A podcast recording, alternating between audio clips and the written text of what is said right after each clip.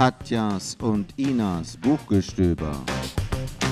Der Bücherpodcast aus Hirzweiler für den Rest der Welt. Herzlich willkommen zu einer neuen Folge von Katjas und Inas Buchgestöber. Guten Abend. Heute haben wir vier Bücher für euch. Vier Bücher. Zwei von schwedischen, einer schwedischen Autorin und einem schwedischen Autor. Das ist unser Quotenmann für heute. Ja, Und dann haben wir noch zwei Romane von zwei deutschen Autorinnen. richtig. Also ganz viel dabei und ich denke auch ganz unterschiedliche Bücher nochmal. Äh, und ich glaube, wir fangen mit Schweden an. Wir fangen mit Schweden an. Wir haben als Titel gewählt für diesen Podcast vom Leben und Scheitern, weil in allen Büchern geht es natürlich um das Leben und auch ein wenig um das Scheitern äh, in ganz unterschiedlichen Arten und Weisen. Wir haben einfach in der letzten Zeit äh, äh, so viele interessante Bücher gelesen, dass es heute einfach vier Bücher sind. Ne? Genau, dafür versuchen wir uns auch pro Buch kurz zu halten, nicht wahr, Katja? Ja, richtig. Was, was guckst du so? ja, genau. Ja, ähm, ich möchte euch gerne, äh, ich dränge mich hier mal vor, lassen wir hier mal den Mann als erstes. Okay, ausnahmsweise. Ja, ich äh, stelle euch das Buch vor, Der Halbmörder von Hakan Nessa. oh, wie kann man denn ein Halbmörder sein? Das Ja. hört sich ja schon spannend an. Ja, das darf ich nicht verraten. Ne? Ja. Äh, Untertitel Die Chronik des Adalbert Hansson in Gegenwart und Vergangenheit von ihm selbst verfasst. Hm.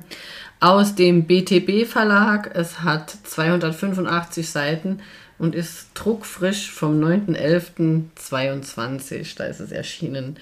Gleich vorweg, es gibt es auch als Hörbuch ganz wunderbar eingelesen von Dietmar Bär, den wir ja alle als ja. Kommissar im Tatort kennen.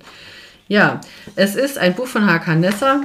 Um was geht's? Es geht um den etwas älteren, 73, 74 Jahre ist er alt, um den etwas älteren Adalbert Hansson.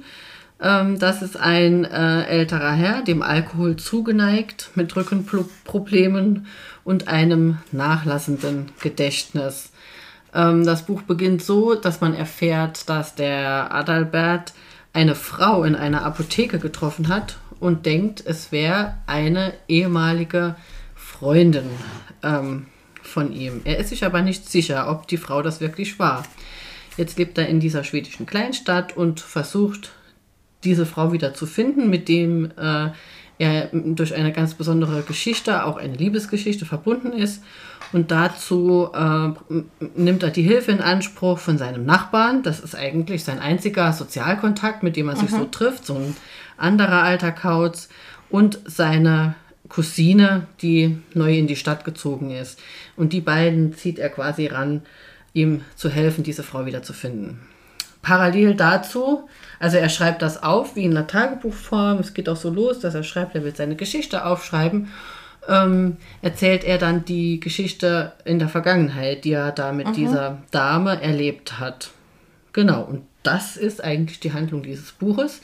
Ähm, es ist ein Spannungsroman. Es gibt auch was Kriminelles. Ja, also dieser Adalbert hat auch im Gefängnis gesessen. Das äh, scheint schon ziemlich früh durch. Warum, wieso, weshalb, erfährt man im Laufe der Zeit. Auch der Titel, ja, der Halbmörder, deutet so ein bisschen darauf hin, dass da was im Busch war oder ist. Und äh, es ist ein interessantes Buch mit vielen Wendungen, die man vielleicht so nicht erwartet. Und es ist sehr schön ausgearbeitet von der Persönlichkeit her, ein- einfach auch von der Charakterbeschreibung. Dieses Leben, ähm, das dieser Adalbert hier bekommt vom Hakan Nesser. Äh, warum habe ich mir das Buch gekauft? Ganz einfach, weil ich alle Bücher von Hakan Nesser lese. Das ist ein ganz Ja, einfacher Grund. das ist der ne? einfachste ganz, Grund, den es gibt. Ganz einfach, genau. Ja, und ich habe dann auch zu diesem Buch hier äh, zum Spaß mal in den äh, Rezensionen anderer Kollegen, Kolleginnen geschaut, was die so schreiben, weil ich so einen bestimmten Eindruck hatte, auch schon seit längerem habe, von anderen Büchern, die ich von ihm jetzt letzter Zeit gelesen habe. Und da gibt es so eine gewisse Hakanesser-Müdigkeit, ja.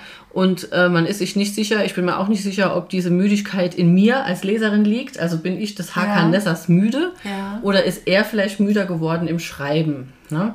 Wie viel Romane, weißt du ungefähr, wie viele Romane der also Ja, inzwischen geschrieben hat, weil das ja, ist schon viel, ne? Also ist sehr viel. Also er hat 1988 seinen ersten Roman rausgebracht, hat 93 seinen ersten Krimi rausgebracht, Das grobmaschige Netz. Also er war damals für mich jemand auf der gleichen Stufe wie Henning Mankell zum Beispiel. Und er hat diese Van Veteren Romanreihe begründet, Kriminalromane, die auch dann verfilmt wurden. Van Veteren ist so ein älterer ehemaliger Kommissar, ja, und äh, es sind bestimmt, also 40, 50 Bücher hat er bestimmt geschrieben, vielleicht 40. Okay. Ja, und richtig, äh, also er hat diese Van Veteren-Reihe geschrieben, dann hat er die beendet, hat dann eine neue Reihe angefangen, die Barbarotti-Reihe.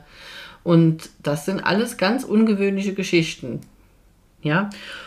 Und ich habe so das Gefühl, er, er, er schafft es nicht mehr so ganz in die Tiefe. Oder vielleicht erwartet man auch dann schon zu sehr, dass es so ganz tiefgründig ist oder so ganz überraschend, ja.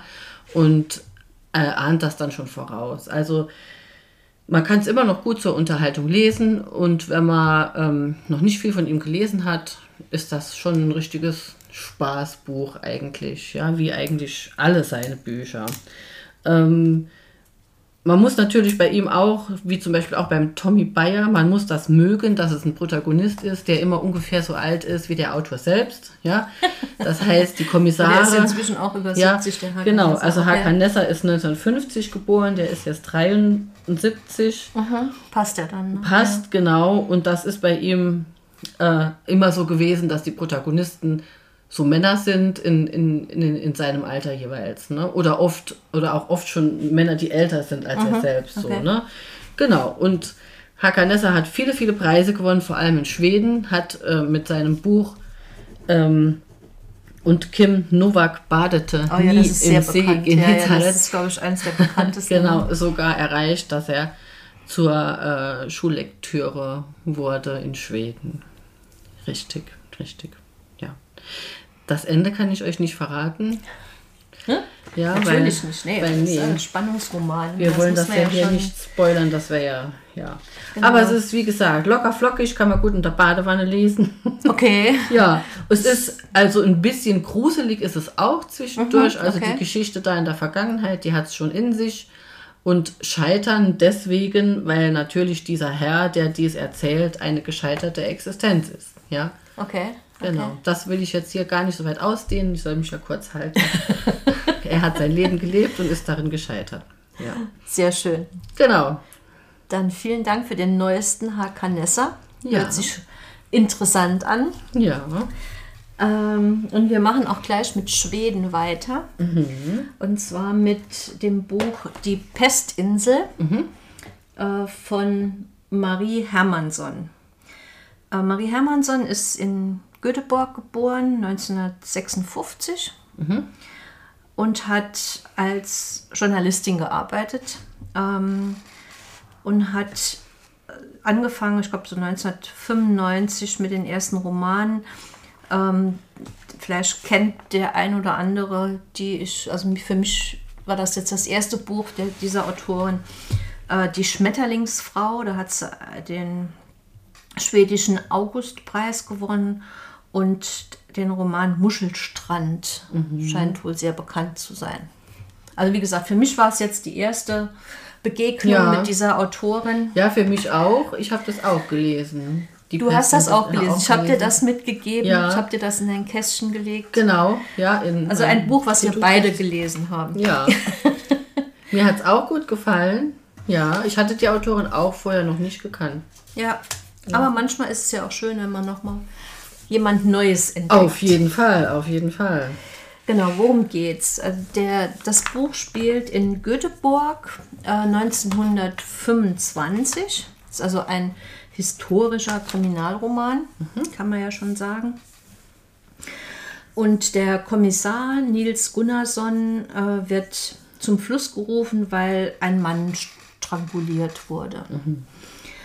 Und ähm, der, der Nils Gunnarsson, der liest auch gerne Krimis. Und er entdeckt, dass die Todesursache und die ganzen Umstände des Todes eigentlich genauso sind wie in einem Roman, den er erst kürzlich gelesen hat. Und das lässt ihn natürlich aufforschen. Er denkt, aber da ist so irgendwas nicht, irgendwas nicht in Ordnung. Mhm. Ähm, er sucht dann nach dem Autor von dem Roman.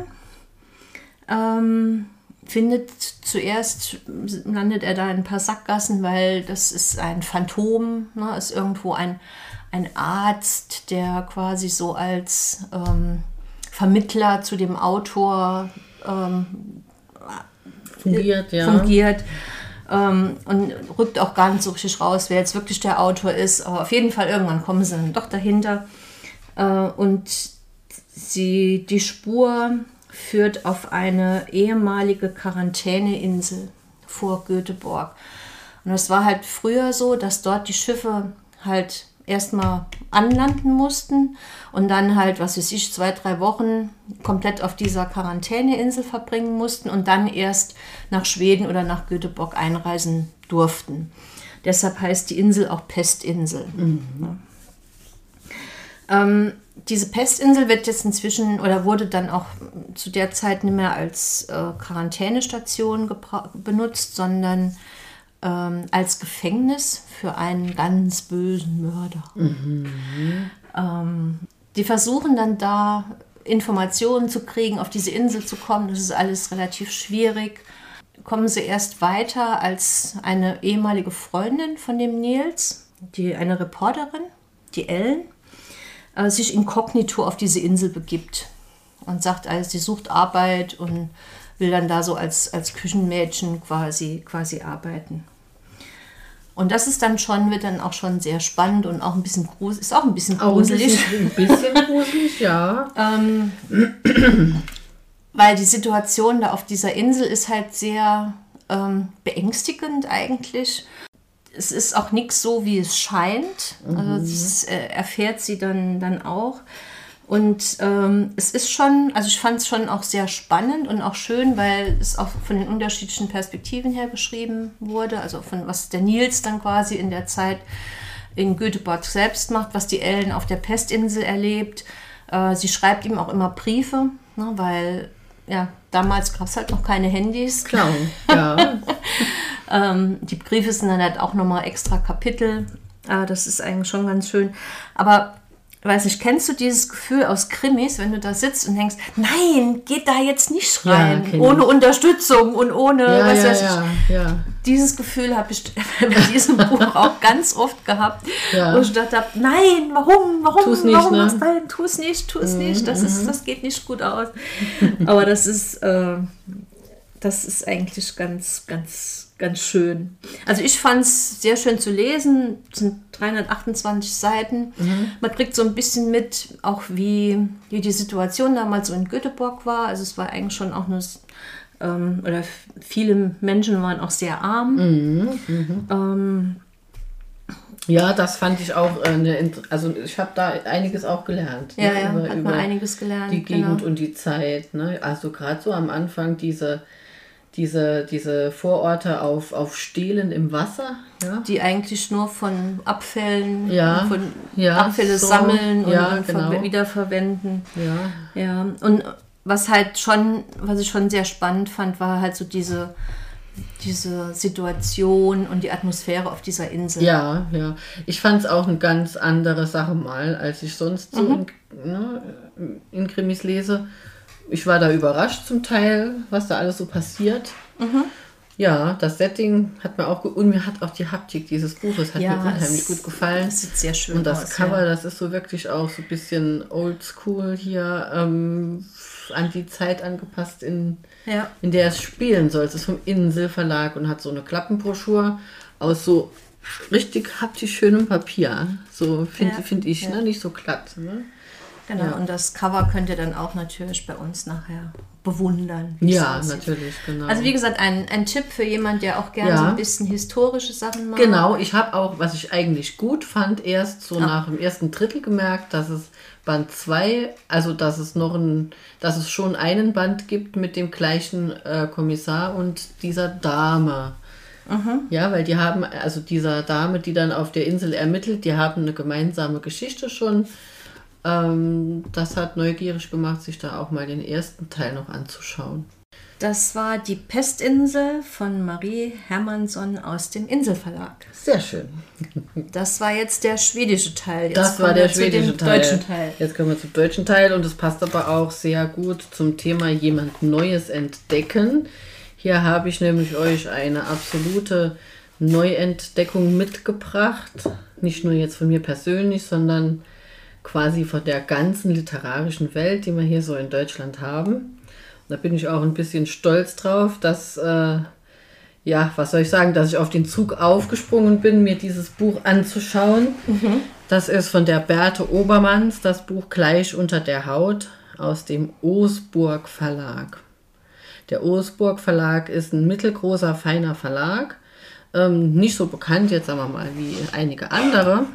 Aber man findet hier schöne Qualität, sowohl im Text als auch im Buch.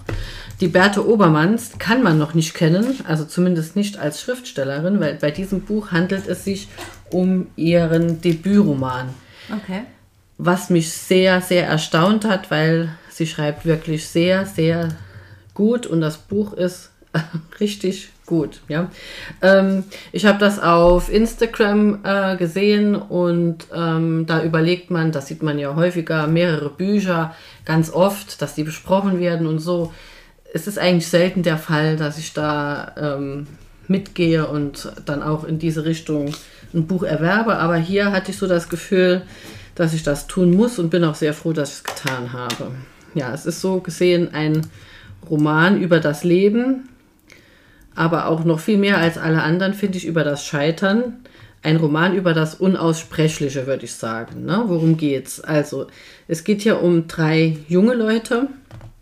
Das Buch ist in der Ich-Perspektive größtenteils geschrieben, aus der Sicht eines jungen Mannes, Mitte 20. Und zwar ist das Niklas. Er hat noch eine Schwester, die Nora, also Bruder und Schwester, und deren Eltern sind bei einem Unfall gestorben. Also diese beiden Menschen hier, Niklas und Nora, sind Mitte 20 und die Eltern sind noch nicht vor allzu langer Zeit gestorben. Das ist vielleicht ein, ein Jahr oder zwei her. Die Nora hat sich in eine andere Stadt begeben und befindet sich in einer Partnerschaft. Aber Niklas ist in seiner Heimatstadt zurückgeblieben, weil sie haben dort auch noch eine Oma und die ist dement. Mit dieser Oma wohnt Niklas in einem Haus und kümmert sich um die. Eigentlich ist er Student, wird gern sein Leben angehen, aber das geht aus vielen Gründen nicht. Ne? In erster Linie muss er sich natürlich reell um seine Oma kümmern, aber auch der Unfall und der Tod der Eltern hängt wie so eine Traumaglocke über ihm. Also er kommt nicht richtig aus seiner Haut raus.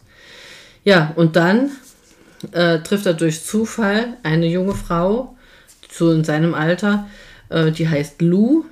Die lernt er durch eine zufällige Be Begegnung kennen und trifft sie auch nachher zufällig wieder und, und äh, hat dann auch das Bestreben, sie, sie kennenzulernen oder sie wiederzufinden. Findet sie auch wieder, weil er ungefähr weiß, in welcher Straße sie wohnt und dann lernen sie sich langsam kennen. Und naja, man kann ganz lapidar sagen, er verliebt sich in sie. Er fühlt sich halt, ja, dann plötzlich, ne, er spürt dann wieder so einen Lebensfunken, fühlt sich lebendig und angenommen. Und es ist aber von Anfang an klar, dass auch mit ihr irgendwas ist. Also sie hat auch ein Geheimnis. Ne? Sie, sie ähm, ist in den einen Momenten sehr lebhaft, sehr zugewandt, in anderen Momenten äh, hat man das Gefühl, sie flüchtet vor ihm oder sie verfällt in so eine Starre, also sie verhält sich äh, auffällig. Ja, er merkt das auch, er leidet da auch drunter und ähm, ja, sie lernen sich immer weiter kennen, was auch möglich ist, weil die Oma, die, die fällt dann irgendwann äh, und hat einen Oberschenkel-Halsbruch, Oh kommt also in die Klinik, ja. Dann kommt auch seine Schwester, die Nora, dann zu Besuch in die Stadt. Dann kommt Weihnachten, ja, und es ist das erste oder zweite Weihnachten ohne ihre Eltern. Ja. Dann reist die Verwandtschaft an, die Tante, und die wollen sich dann kümmern um sie. Und es geht halt ganz viel um diese ganzen äh, Gefühle, äh, die, die man halt haben kann, wenn, ja, wenn man in so einer Situation ist. Ja, er war ewig nicht an der Uni, seine Schwester denkt, dass er da noch mega am Studieren ist, ja. Mhm. Er will eigentlich äh, bei seiner Freundin sein und es ist nicht so ganz klar, inwiefern die jetzt da eine, eine richtige Partnerschaft angehen oder was da überhaupt draus werden soll, weil die Lou, die mag ihn auch, das ist ganz klar, sie öffnet sich ihm auch, aber sie, sie öffnet sich nicht ganz, also sie kann nicht zusammenhängend oder überhaupt nicht erzählen, was ihr Problem eigentlich ist. Ja, sie lebt allein in einer Wohnung, erzählt, dass sie ein, ein Heimkind war, vielleicht auch in Wohngruppen gewohnt hat. Und ähm, ja, schwere Probleme hat, über diese aber auch nicht spricht. Ja. Was diese Probleme sind oder waren, das äh, kann man hier nicht, nicht sagen, ohne zu viel zu verraten. Okay. Ähm, ja, wie das Buch ausgeht, kann man natürlich auch nicht verraten. Und ich kann wirklich nur sagen, so ging es mir auch, als ich die Bewertungen dann über dieses Buch gelesen habe. Keiner hat das gespoilert. Ja, also keiner hat gesagt, was da wirklich passiert ist. Aber äh, man kann sich denken, dass es was Heftiges ist. Das sieht man schon am Cover. Das sieht man im Rücken von einer Frau, ähm, die, die mit Narben, das ist offensichtlich. Und das heißt ja auch gleich unter der Haut. Ja, also bei diesem Buch muss man sich auf was gefasst machen. oder- Eine Triggerwarnung. Trick, nein, stimmt, keine Spoiler, Ja, natürlich man kann keine. Triggerwarnung äh, rausgeben, ohne zu, zu spoilern. Deshalb mache ich hier auch keine Triggerwarnung, aber ihr seid ja alle schon groß und könnt euch entscheiden, ob ihr zum Beispiel lieber eine locker flockige, sagen wir mal in Anführungszeichen, schlimme Geschichte aus der Perspektive eines alten Mannes, bei dem alles schon vorbei ist, lesen wollt, dann könnt ihr den Hakan Nessa lesen und euch ein bisschen amüsieren, weil der es im Kreuz hat und gerne auch mal einen Whisky über den Durst trinkt. Ja, da muss man, man das ist schön witzig formuliert. Oder ob man sich ernsthaft einem Thema zuwenden will und sich auch vor allem ernsthaft äh, drauf einlassen, drauf will. einlassen will und auch die Perspektive dieser Menschen, die Mitte 20 sind, erleben möchte. Ähm, das Buch hat natürlich diese Themen als Hintergrund, die Probleme, die diese haben, also diese Traumatisierung äh, von ihm, vielleicht ist sie auch traumatisiert. Und was auch sehr wichtig ist, ist dieses Pflegethema, ja, weil da nimmt die Autorin auch kein Blatt vor den Mund, was bedeutet es, ne, wenn jetzt ein Enkel Mitte 20 gerne sich selbst auch um die Oma kümmern möchte.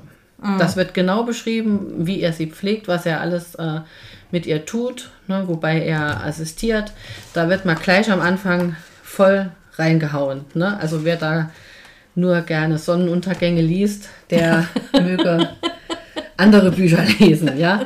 Aber das ist natürlich für mich ist das auch ein absolutes Qualitätsmerkmal, dass man einfach auch die Realität beschreibt, ja, weil, weil darum geht es in diesem Buch.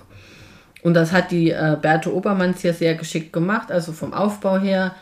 Das Buch wird immer krachiger. Ne? Also ma- es geht langsam los und also der Schluss, ich kann es euch gar nicht sagen. Ne? Also da ist man wirklich schon sehr, sehr gefesselt und auch sehr, sehr überrascht. Ja? Die Berthe Obermanns ist 1986 geboren, ist also eine äh, recht, also ich würde mal sagen, eine recht junge Dame. Jetzt sagen wir mal so, ne? Und sie ist eine Juristin, ähm, ja, eine Recht, als Rechtsanwältin im Straf- und Migrationsrecht war sie tätig und äh, arbeitet und lebt jetzt in Karlsruhe. Ich weiß, dass sie äh, einen zweiten Roman in der Mache hat, der auch bald erscheint und da bin ich sehr, sehr gespannt, ähm, welches Thema sie dort gewählt hat und ich hoffe, hoffe und bete, dass viele, viele Menschen sich dieses Buch anschauen und auch die Qualität erkennen. Ne? Man kann ein Krimi schreiben, man kann alles schreiben, jeder kann das lesen, was er will, aber äh, sagen wir mal, äh, ne, als Frau zum Beispiel die Perspektive zu wählen eines Mitte 20-jährigen Jungen, das muss man sich erstmal trauen. Dann schreibt sie auch in der, in der äh, Gegenwart, ja, das muss man erstmal durchhalten und können. Man muss da klarkommen mit den Perspektiven, ja. Äh, ja, und dann noch diese ganzen psychologischen Verstrickungen auf so eine geschickte Art und Weise darzustellen, dass man den Leser packt, nicht zu sehr abschreckt und trotzdem am Schluss noch eine, eine, eine Überraschung bringt, das ist wirklich große Kunst, muss ich sagen. Hat mir sehr gut gefallen. Ja, also wie gesagt, ich bin gespannt auf das nächste Buch von Berthe Obermanns. Und das war erstmal ihr Debütroman Gleich unter der Haut. Hat eine angenehme Länge von 262 Seiten und ist auch aus dem Jahre 2022. Ich glaube, wir haben heute wirklich keine ganz dicken Bücher. Nee. Ähm, auch mein nächstes Buch hat 272 Seiten. Aha. Also wir sind immer so in dem zwischen zwei, Ja. 250 und 300 Seiten. Auch eine jüngere Autorin, nämlich die Theresia Enzenberger. Die ist 1986 geboren. Also auch äh, und eine Schriftstellerin und Journalistin. Das Buch, was wir heute besprechen, ist ihr zweiter Roman ähm, und heißt Auf See. Ist auch erschienen im Jahr 2022. Und ich habe die äh, Schriftstellerin kennengelernt, also kennengelernt. Ich habe ein Interview mit ihr gesehen auf der Frankfurter Buchmesse und habe dann gedacht, oh ja, das Buch muss ich mir kaufen. Und das war dann eines der Mitbringsel quasi direkt von der, von der Frankfurter Buchmesse. Äh, worum geht's? Es geht um Jada, eine, ein junges Mädchen, 17. Sie lebt auf einer schwimmenden Stadt in der Ostsee. Und zwar ist das äh, die, die Seestadt. Also er hat, der, ihr Vater äh, ist so ein Tech-Unternehmer und der hat diese Seestadt ähm, quasi als, ja, als Rettungsinsel gebaut vor dem Chaos, vor, dem, ähm, vor den Krisen, die in der Welt passieren. Spielt es in der Zukunft? Ja, also nicht so weit in der Zukunft, sondern in einem ja, fiktionalen Deutschland der 2030er Jahre. Ah, okay. Ja, hatten wir ein Buch jetzt in der Vergangenheit, ne? Die Pestinsel. Genau. Zwei in der Gegenwart und Genau. jetzt haben wir noch was für die Zukunft. Genau, alles dabei. Alles dabei. Ja. Ähm, die Idee war ursprünglich, dass diese Seestadt äh, so eine Selbstversorgerkommune ist, äh, mit entsprechend auch Wissenschaftlern und, und allen möglichen Leuten drauf. Aber äh, seit der Gründung und seit die dort hingezogen sind, ist so dieser Glanz vergangen. Also das Ding wird so ein bisschen marode, wird dreckig, Algen und Moos wie- wuchern über. Früher war das, muss das so glänzend weiß gewesen sein. Ne? Jetzt ist es so mehr so grau und wie gesagt schon so ein bisschen versifft. ähm, und die Jada wächst da sehr ähm, behütet auf. Also das heißt eigentlich schon fast, fast als Gefangene, kann man schon fast sagen. Also sie darf da nicht äh, raus, hat so einen ganz strikten Tagesablauf, hat auch nur Kontakt zu halt ganz wenigen Leuten. Und irgendwann befreit sie sich da so ein bisschen davon und ähm, flieht quasi auf das Festland und stellt dort dann auch überraschenderweise fest, dass alles das, was sie gelernt hat äh, während ihres Aufenthalts oder während ihres Lebens auf der, in der Seestadt, gar nicht so ist. Also die Welt drumherum ist nicht untergegangen.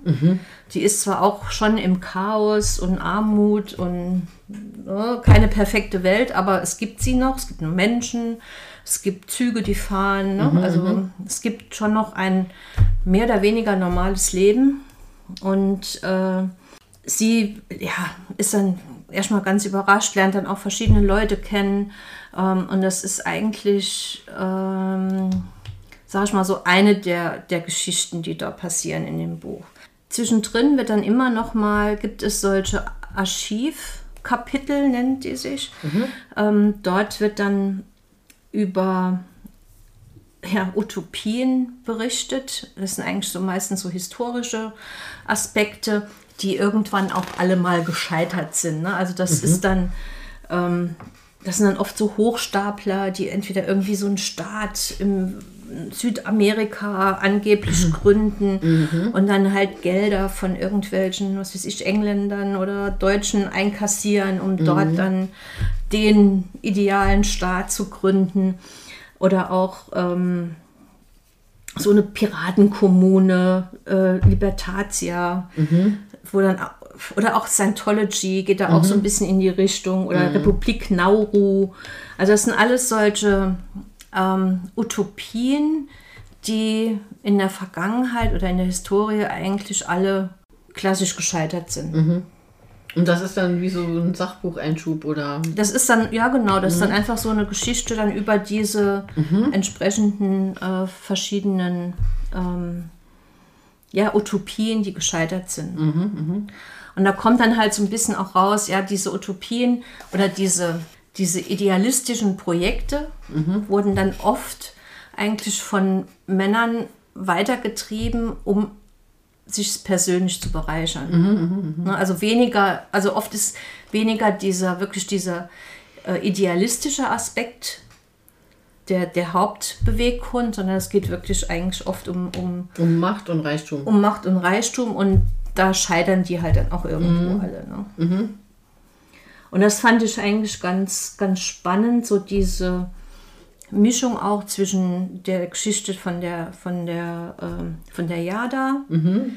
wie die sich halt da auch entwickelt, wie was sie so erfährt, wenn sie dann hier auf dem Festland ist. Ne? Wie, Mhm. die, wenn die ist 17, ne? das ist auch so ein bisschen Coming-of-Age-Roman. Mhm. Sie wird dann halt schon erwachsener. Und halt auch nochmal diesen, ähm, diesen historischen Einschüben über Mhm. diese Utopien. Ne? Okay. Weil ja auch die Utopie von ihrem Vater ist ja auch mehr oder weniger gescheitert. Ne? Gescheitert, deshalb heißt die Folge ja auch vom Leben und Scheitern. Genau, genau. Also das hört sich ja schon irgendwie interessant an. Warum habe ich das noch nicht gelesen? Das habe ich dir doch mitgegeben. Ja, hast du mir mitgegeben. Warum habe ich es noch nicht gelesen? Das kann ich dir nicht sagen. Ich würde es dir empfehlen. Ja. Also ich fand am Anfang, ich habe auch ein bisschen, also Wieso gesagt, darf- auf der, auf der Buchmesse, Dort, ist das so ein bisschen wie so eine, äh, wie soll man sagen, äh, also sie darf aus dieser Gemeinschaft nicht raus? Gibt es da generell keine Kontakte oder ist ihr Vater jetzt ja besonders streng oder äh, ja, sie ist eigentlich so mehr oder weniger, da leben nicht mehr viele. Also da leben nur noch ein paar Leute, die, ah, auf, äh, der, auf der Insel? die, äh, die, sag mal, die das Personal sind. Und die leben eigentlich auch in erbärmlichsten Verhältnissen. Also Okay. die werden auch ausgebeutet für dann, sag ich mal, den schönen Glanz in der Seestadt. Ah, okay. Und der Vater, der verreist auch öfter. Der ist ab und zu nicht da. Und ansonsten sind es wirklich nur noch ein paar Leute, die dann noch auf dieser, auf dieser Insel sind. Und sie ist auch die einzige Jugendliche da. Ne? Okay, ja, gut, klar. Aha. Ja, es Und sie wird da ganz so eine, von ihrem Vater ja, so ganz beschützt, in, in Anführungszeichen. Ja. Ähm, dass sie da nicht so den. eine, eine Allegorie auf so eine Sekte, ja, oder auf so eine äh, orthodox-religiöse Gemeinschaft, ne? So, Genau. ja, wird mit falschen Informationen gefüttert und darf nicht raus. Genau, und, ja, genau, genau. ja. Okay, ja. Also ich fand's, fand's spannend. Also es ist auch nochmal ganz anders, ne? Also Mhm. Ja, da, ja. auch mit diesen Einschüben dazwischen ähm, macht's spannend. Da versucht man halt dann auch immer nochmal so die, die, den Zusammenhang zwischen der aktuellen Geschichte und diesen Einschüben irgendwo hinzukriegen. Mhm, Ähm, aber ja, also Ja. ich fand das spannend. Ja, das hört sich doch spannend an. Muss ich doch mal reingucken. Ne? Ja, Ja. ich habe gedacht, du hättest das auch gelesen. Nee, habe ich inzwischen. nicht. Nee, nee, noch nicht. Ah. Nee, nee. Nee, das wäre auch ein bisschen viel, wenn wir hier heute zwei Bücher hätten, die Oh wir ja, beide gelesen hätten. Ja, auch wieder wahr. ja, genau. Ja. Genau. Und Aber ich denke, wir konnten uns vielleicht heute die Bücher gegenseitig ein bisschen schmackhaft machen. Ja, ich glaube, da habe ich Und auch. hoffentlich euch auch. Ja, Ja. genau. Gut, das war unsere Folge mal mit vier Büchern, einfach so zum Lesen. Ja. Und Äh, ich habe noch zwei Tipps. noch zwei Tipps. Oha. Und zwar, du erinnerst dich an Paolo Conetti, Ja, Die acht Berge, ja, natürlich. in unserer vierten Episode. Ich Ja. habe extra nachgeguckt. Ja, das, ja. Der ist verfilmt worden. Nee, wirklich. Muss Ja. ich mir sofort aufschreiben. Genau. Also angeblich ist er im Kino seit irgendwie Mitte Januar. Also mir ist es jetzt hier im Kinoprogramm noch nicht aufgefallen. Ja.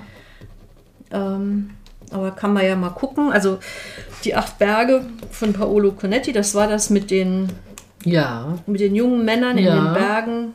Ja, ja. Ja, der eine war so ein Bergtyp, der immer in seinem Genau. Heimatdorf geblieben ist und sich dann auch so eine Hütte gebaut hat. Und der andere kam in einer Lebenskrise zu ihm und äh, hat ihm dann geholfen. Und die Genau, Sache ging, genau. glaube ich, nicht gut aus. Im Gesamten, ja. Ihr könnt ja nochmal die Episode 4 nachlesen Ja, oder nachhören. nachhören. Und dann könnt ihr euch mal entscheiden, ob ihr den Film noch ähm, schauen wollt. Ja.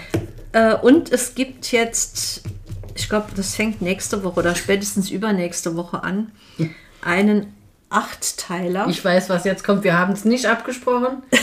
Sag's. der Schwarm. Ja, der Schwarm, genau, richtig. Das habe ich mir hier gerade notiert, weil ich dachte, wenn sie hier anfängt mit Tipps, dann muss ich das loswerden. Der Schwarm. Ja, wir zählen schon den Countdown rückwärts zu Hause. Genau, von, von, von Schätzing. Ja, Ähm, kommt beim ZDF ja, als Serie. als Serie, ja, genau. acht, achtteilige Serie.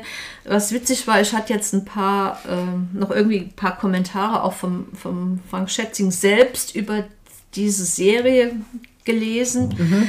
Ähm, wie hat er gesagt? Also es pilschert mehr, als es schwärmt. Oha. Das ist ja Also ein es Spruch, wäre, oder? ja, ja, das ist ein geiler Spruch. Ja. Und es wäre, also teilweise fand er die Serie schon gut, aber es wären schon auch so rühr- und redseliges Beziehungskisten-TV dabei. Und also ein Kompliment, ja, an die Produzenten der Serie, okay. also wenn, wenn ihr den Schwarm mal gelesen habt, also Mhm. ich war bei diesem Buch, ich weiß nicht mehr auf welcher Seite, der, keine Ahnung, 1000 Seiten oder was immer das Ja, war. ja, ja. ähm, war ich geschockt, weil man gewöhnt sich ja an so Protagonisten, ne? Man gewinnt die ja richtig lieb und, Mhm. Unter fiebert mit denen, ja, ne? Und die sind da alle umgekommen. die sind, Ja, ja. Der hat die alle, alle sterben lassen, wie sie da reinkamen. Ja. Und da habe ich gedacht, oh Gott, das jetzt als äh, Beziehungskisten-TV finde ich jetzt auch ein bisschen spannend. Da bin ich jetzt mal gespannt, ob die auch so Konsequenzen und einfach Ja, alle ja. Leute sterben lassen, sobald Ja. die mal äh, zehn spannend. Minuten Auftritt hatten oder ob sich da was, was Also auf jeden hat. Fall gucken. Ne? Das ist auf jeden Fall, denke ich, ist auf Der jeden Fall Schwarm. sehenswert. ja, Also er hat auch gesagt, es wäre von den Aufnahmen her und so schon teilweise wirklich großes Kino. Mhm. Meine, das Buch ist auch sensationell, ja, aber ähm, für manche vielleicht ein bisschen zu dick. Also äh, ich gehe mal davon aus, dass diese Serie im ZDF schon auch auf jeden Fall sehenswert ist. ja, denke ich auch. Jetzt, wenn wir gerade sagen, Verfilmung, muss ich vielleicht doch auch noch einen Tipp loswerden. Und zwar ähm, gibt es die Autorin, die Isabel Bogdan, die hat geschrieben Der, Der v. V. Und äh, sie hat auch ein Buch geschrieben, Laufen, hat sie Mhm. auch geschrieben vor kurzem, zwei, drei Jahre her. Und dieses Buch Der Pfau ist auch verfilmt worden. Das ist eine deutsche Verfilmung, kommt jetzt in die Kinos Anfang Ah, ja. März. Ja, auf jeden Fall schauen, weil die Frau Bogdan, die kennen, kennen, kennen wir persönlich. Wir kommunizieren in echt mit ihr. Ja? Und sowas unterstützen wir natürlich gerne, weil es ist ja auch ein sehr amüsantes Buch gewesen. Und ich denke, dass der Film auch so wird. Genau, also wenn man mal keine Lust auf Lesen hat, gibt es im Moment Das dürft ihr. ihr einiges, dürft ab und einige, auch mal einen Film schauen. einige ja. Literaturverfilmungen, Genau, genau, genau. die man sich durchaus mal angucken kann. So sieht's aus. Gut, aber jetzt bin ich endgültig fertig. Ja, supi. Ähm, wir haben in der letzten Zeit Erfahrungen gemacht, dass der ein oder andere gerne auch die Kommentarfunktion äh, nutzt oder uns auch mal kommentiert. Da freuen wir uns sehr über Rückmeldungen. Wir begrüßen positive wie negative Kritik und nehmen das gerne auf. Und wir sind noch ein bisschen im Optimierungsprozess, was das Antworten betrifft. Also wir haben noch nicht raus auf jeder Plattform, wie wir wohin antworten können. Aber äh, die Frau Informatikerin ist ja hier ganz nah bei mir. Das kriegen wir raus. Vielen Dank fürs Zuhören und auf Wiedersehen. Bis zum nächsten Mal. Und tschüss.